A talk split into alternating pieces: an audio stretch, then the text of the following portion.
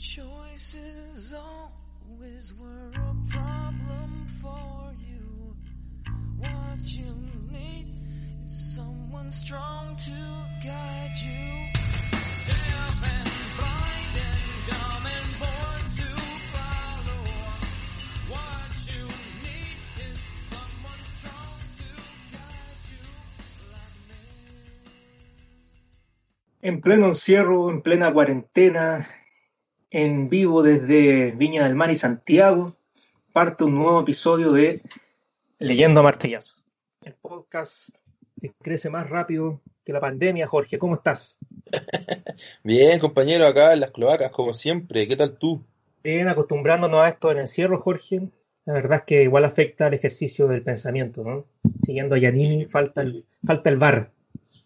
Falta Bar, mucho el bar, Jorge. ¿Pero te abasteciste con alcohol? ¿Todo bien? ¿Alcohol de mano y de, y de estómago? Sí, sí, aparte yo soy un poco abstemio, Jorge. Yo, yo me curo con las ideas. Sí, no como tú que No, Bueno. yo no puedo. Yo necesito droga. vamos con el gentil auspicio, Jorge, del Instituto Profesional Simón Bolívar. No, pero no. ¿Por qué ¿Existirá estamos todavía creciendo? ese instituto, Jorge? ¿Existe todavía, no?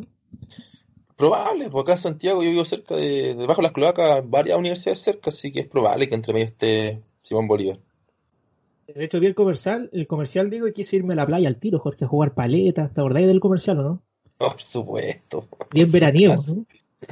Yo me imaginaba ahí, Jorge, haciendo este programa eh, en la salina, ¿no? En la recta de la salina, bajo la estatua de la réplica de Rodán que, que regaló Farca a Reginato. ¿Has visto esa Oh. no? No olvidarlo, sí, sí, ¿Sí? absolutamente. Hecho, Reginato lo puso ahí porque no le cabía en el patio nomás la estatua, porque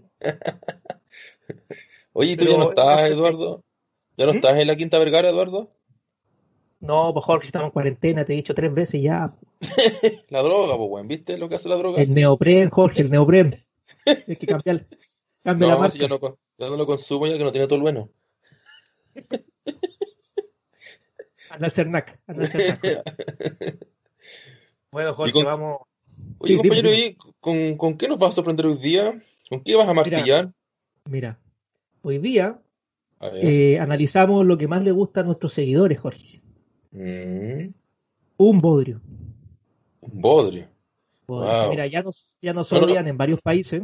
¿No nos vamos a meter en problemas, Eduardo? Sí, yo creo que sí, sí. Te lo digo honestamente, Jorge. Sí. Ya nos odian en varios países, ¿no es cierto?, por atacar a sus próceres, escritores. Y hoy vamos a agregar otro a la lista, Jorge, otro país donde no vamos a poder entrar nunca más. ¿De qué se trata? Argentina.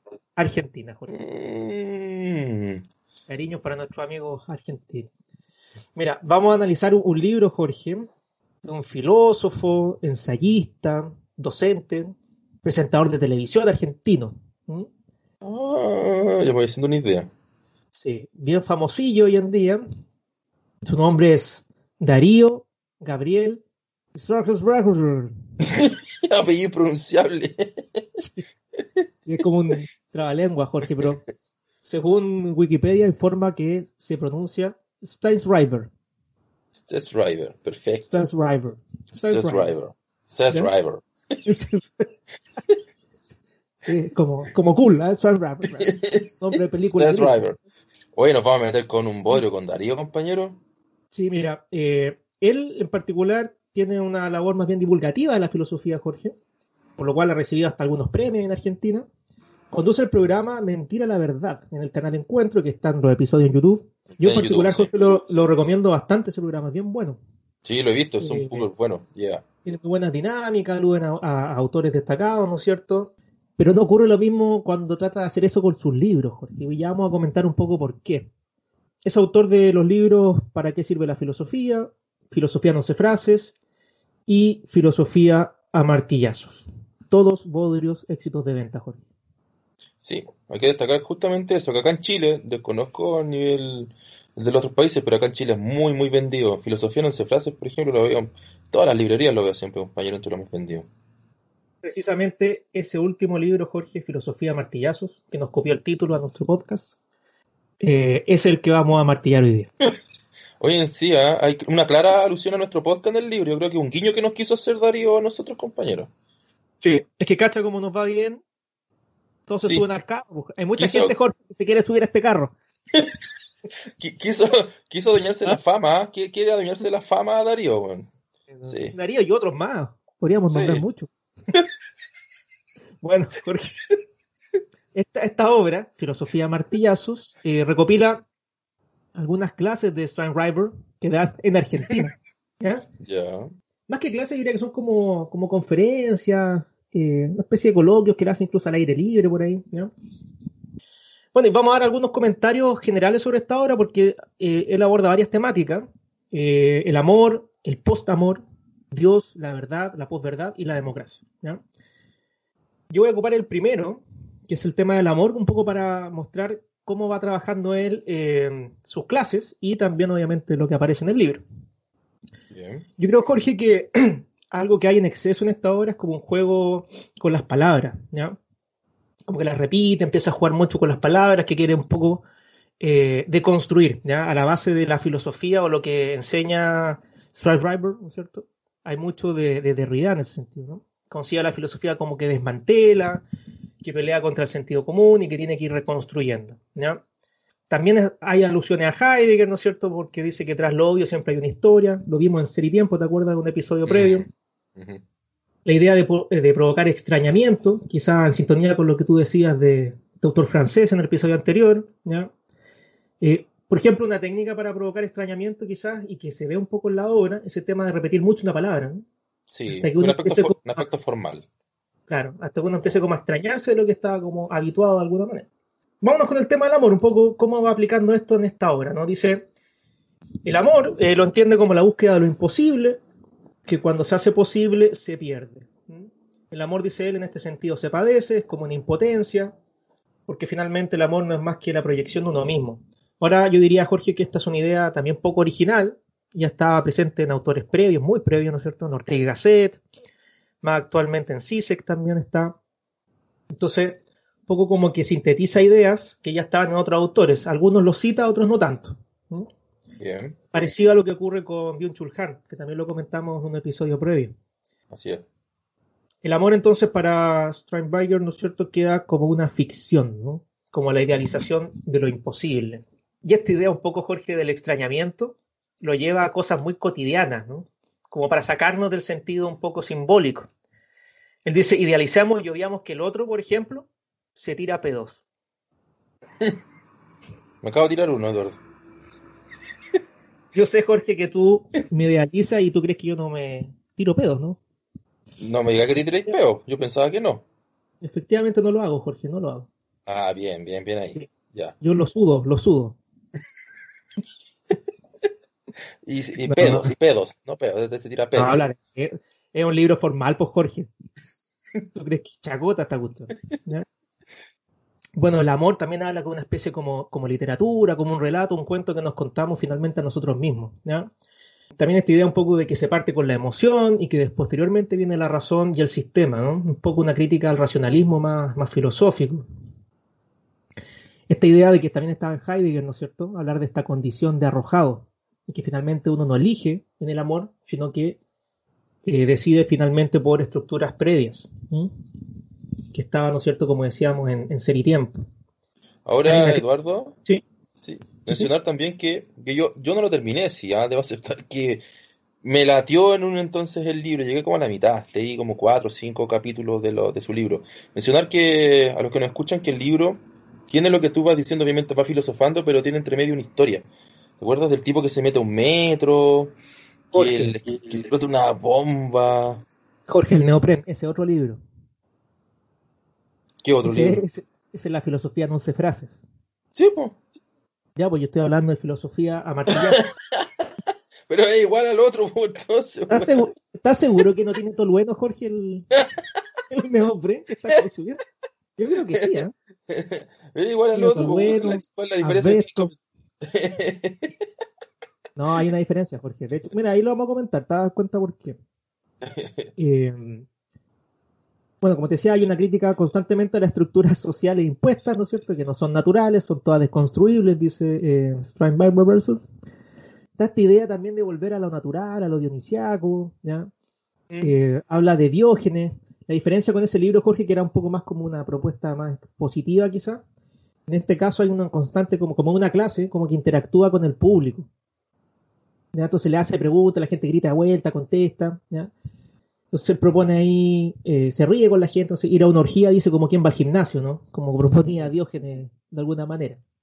Entonces hay mucha divulgación de ideas filosóficas, pero con mucho ejemplo común y cotidiano. Finalmente, Jorge, aquí viene como mi crítica. El libro da un barniz de filosofía, pero no profundiza. ¿ya? Deambula entre ideas diversas, ¿ya? y pareciera que está más preocupado de mantener la atención constante de la audiencia. ¿no? Por eso tira como chistes entre medio, cosas muy cotidianas, habla del fútbol, una especie de stand-up filosófico. Así le pondría yo, fíjate. Bien, stand-up Eh, filosófico. Claro, entonces la gente interactúa constantemente con él, le lanza ideas, ¿no es cierto? Y él improvisa, ¿no? Eh, y obviamente uno se imagina que hay griterío por medio. Yo, se me asimila casi a un culto angélico, Jorge. Oye, a mí me llama la atención, Eduardo, que, puta, no sé, mira, siento que actualmente los que divulgan la filosofía lo- están como muy pegados en el rollo como de la, de, de facilitar como las cosas, lo cual no es malo, pero siento que la, la invitación siempre a, las- a las personas de estos divulgadores de la filosofía es como, como que se van a enfrentar con textos fáciles, como que siento que hay una especie de, no sé, cierta hipocresía en torno a la filosofía, como que si tenés que enfrentarte a un texto, enfréntatelo como al texto real, ¿cachai? No, no de esta manera como, de manera expositiva, ¿no? Siento que Yo diría, no- Jorge, no- que, que los eso lo hace eh, él en, la, en el programa que tiene de televisión. Pero en el libro no divulga, como que te confunde, ¿ya? Porque no, no explica, no muestra, eh, deambula constantemente entre autores, entre ideas, te termina más confundiendo, ¿ya? Carece de una estructura, de un, de un conductor más como argumentativo, un hilo conductor argumentativo. Eh, como que habla del tema y empieza a hacer una lluvia de ideas. Esa es un poco como la idea del libro, ¿no? Eh, y la gente interviene, ¿no es cierto? Eh, yo diría, Jorge, con mucho respeto, que es un libro eh, medio esquizofrénico, así como que no tiene eh, orden, ¿ya? Es muy Mm. extraño de leer, cansa en ese sentido, ¿no? Porque yo me imagino una clase de este personaje así, ¿qué anotáis o no? ¿O qué, o qué idea resumí? ¿O qué destacáis un poco? Porque tampoco sintetiza, ¿ya? Eh, es muy desordenado. Es como hacer un zapping, así como que estáis cambiando el dial de la radio. Se me cayó el carnet nuevo, Jorge. Me suena como un corriente de la conciencia, weón, de la divulgación filosófica esta cuestión. Sí, sí. Y yo creo que, que la filosofía de, eh, requiere también del detenimiento, cuando puede ser tan frenético. Y además del argumento, creo que cuando en los planteamientos filosóficos siempre tenés un, claro, tenéis la tesis, tenéis una serie de argumentos, ¿cierto? Darío despotrica nomás, po. Yo, repito, yo, lo único que leí de Darío sí el que te comenté delante de la filosofía en 11 frases, no me suena muy lejano lo que me estás contando, ¿ah? Creo que la única diferencia es que acá tiene un hilo narrativo en el que yo leí. Lo- Sí. Pero si yo saco el hilo narrativo es solamente despotricar, obviamente lo que han dicho otros, lo cual no es malo, lo cual no es malo, pero vamos de nuevo a lo que hemos comentado anteriormente con los bodrios. ¿Cuál es el propósito finalmente del que tiene el bodrio? De vender por vender nomás, ¿cachai? De mantener la atención, de gustar finalmente. Yo creo que aquí está más preocupado de la audiencia, de mantenerla entretenida, ¿no es cierto? Estimulada, ¿no es cierto? Y no, no tener una estructura tanto en la, en la conferencia que da o en la clase, ¿no? Claro. Eh, aparte, Jorge, yo creo que hay que tenerse muy en alta estima para hacerse un libro de las clases. po. O sea, yo creo que yo creo que mis clases no son malas, pero de ahí a, a hacer un hacer libro- un libro, Bueno, yo sé que Jorge está tomando apunte de todo lo que digo porque estoy haciendo un libro ahora. sí. se viene próximamente el libro de leyendo a Matías. ¿no? Oye, sí, podríamos hacer un éxito de venta. Y hablando entre medio del tolueno, ¿no es cierto? Oye, viste que me afectó el tolueno, weón. Me afectó el tolueno, weón. Oye, Miguelito sí se comunicó conmigo, ¿ah? Le gustó que lo hayamos mencionado en el programa, así que saludos para Miguelito. Bien, Miguelito, grande. seguidores. Sí. Ganó seguidores. Al igual que nosotros, recordar que pueden seguirnos en Instagram, en arroba estudios cavernarios, escucharnos en Spotify, visitar la página jorgeestudioscavernarios.com, ¿no es cierto? Que siempre Yeah. financia este espacio de Este- reflexión tan analítico y serio, ¿no? Con tolueno. Con Tolueno, con asbesto, todas las cosas que le gusta a Jorge picotear el fin de semana. ¿no? Compañero, puta pobre Darío. Bueno. Así que, Jorge, yo no, no sé, eh, no, no invitaría a leer esta obra, sí a ver los programas, que son mucho más menos eh, informativos incluso, que están disponibles en YouTube. Eh, pero el libro, la verdad es que te termina perdiendo más que clarificando algo, ¿no? Es muy extraño lo que, lo que ocurre ahí. ¿Mm? Perfecto. Como te digo, una especie de culto evangélico extraño. Cada uno con su gusto, Jorge. No invitados Así a que leer eso. entonces. Eso, Jorge, agradecer como siempre que cada vez crecen más las escuchas en el mundo. Ya, un saludo para nuestros fieles oyentes, compañeros, ah, que están siempre comentando lo que estamos haciendo y que por favor nos vayan eh, diciendo que les gustaría que abordáramos. Pues. Bodrio, no Bodrio, todo bienvenido. Un capítulo más, Jorge, agradecemos. Gracias por estar ahí bajo el puente, como siempre, al pie del cañón. Siempre, compadre. Incorpora al ministro ahí que sabemos que está ahí dando vueltas. Esto es lo mío. Ya no- la bata ya no es blanca si la tiene ploma, en tanta mugre. Ya, nos vemos. Nos vemos, que esté bien. Chao.